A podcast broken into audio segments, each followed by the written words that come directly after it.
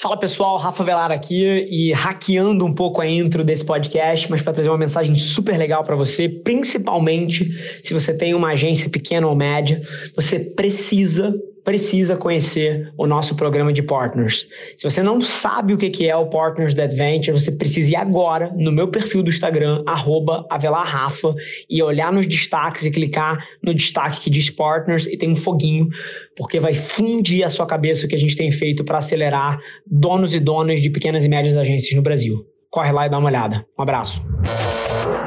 Esse é o Nas Trincheiras.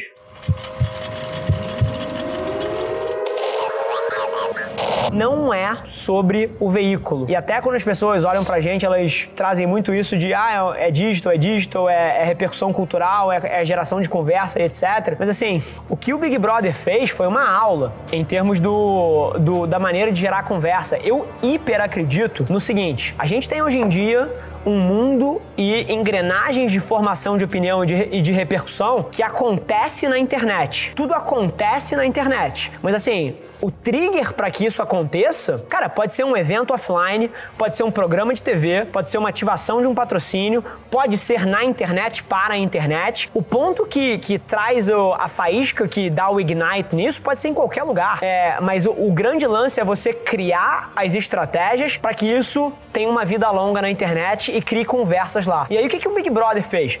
Cara, o Big Brother pegou um casting de pessoas que eram amigos dos maiores influenciadores brasileiros. Assim, eles pegaram todo o círculo de pessoas emergentes em torno das grandes celebridades brasileiras e botaram dentro de uma casa. Chuta o que, que você acha que acontece? Pô, você tem as maiores celebridades brasileiras envolvidas emocionalmente com o programa, porque tem um amigo ali dentro. Então, assim, é, eu não acho que eu não acho que a TV morreu. Eu acho que o que a gente está descobrindo é que a inserção de 30 no meio do, do comercial, aquilo é hiper questionável se alguém tá olhando. Mas se você dá uma forma de inserir a sua marca dentro de um conteúdo relevante, o Big Brother é um conteúdo relevante. Então, cara, de uma forma nativa e orgânica, cara, você pode ter certeza que você vai mover ponteiro. Porque dentro, o, a, o grande lance é que a publicidade ela não pode ser mais a coisa do lado da coisa, né? Você tem o conteúdo, você tem a publicidade e você tá do lado. Tem que ser uma coisa só. Então, na hora que você traz a sua experiência de marca dentro de um conteúdo relevante, cara, isso funciona. A pergunta que a gente precisa responder é quanto você pagou por essa merda. E aí é o KPI geral, né? Porque assim, pô, beleza que funciona. Quanto você pagou para cada funcionada, né? Então acho que essa é a provocação. Eu não acredito que TV morreu.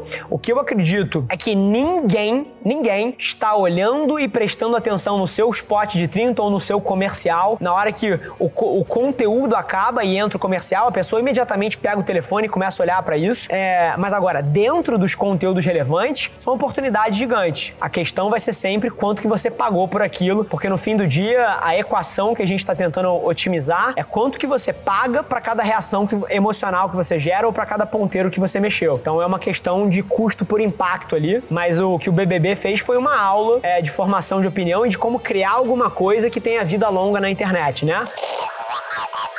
Como líder, cara, na gestão das pessoas, o meu maior aprendizado foi que o meu papel e a maioria das decisões corretas derivam do fato de eu ter empatia com as pessoas. Assim, na hora que eu vejo uma coisa dando errado, a minha cabeça, o meu default, depois que eu entendi isso, deixou de ser ei, você errou, ei, conserte isso, e passou a ser, cara, o que que tá acontecendo com essa pessoa para que ela tenha errado tão feio nisso daqui? Será que eu coloquei ela na posição errada? Será que ele é um diretor de criação que tá com uma responsabilidade de atendimento? Será que ele é um cara mais técnico que tá com uma responsabilidade de pessoas? Será que ele é alguém mais de pessoas, tá com uma responsabilidade mais baseada em matemática? Será que eu falhei na alocação dele aqui dentro? Será que isso é um motivo? Número dois, cara, o que será que pode estar impactando a performance dessa pessoa? Quais são as variáveis que tocam ela? Será que ela está passando por alguma coisa na vida pessoal dela? Será que ela está desalinhada com a companhia de alguma maneira? É, a maioria das pessoas opera pelo, pela primeira derivada. Porra, tem um problema, conserte o problema. Eu só gerencio pessoas e só opero a empresa pela terceira, pela quarta, pela quinta derivada. Que é aí que você chega na raiz das coisas. Então, esse é o principal aprendizado que eu traria sobre gente. Nunca pare na primeira derivada, que é o fulano errou. Sempre vá para a terceira, para a quarta, para a quinta, para a sexta derivada, para chegar nas causas raízes, para chegar nos motores internos das pessoas. Porque, por exemplo, se o João não está se dedicando aqui dentro, é porque, cara, provavelmente ele não está conectado com a missão. E eu tenho que resolver isso, eu não tenho que chamar a atenção da performance dele. Então, assim, nunca pare na primeira derivada, porque as pessoas, os seres humanos são muito mais profundos do que a sua primeira conclusão. Então, sempre vá para a terceira, para a quarta, para a quinta derivada, porque é ali que você vai achar o ouro em cima do qual você precisa agir como líder.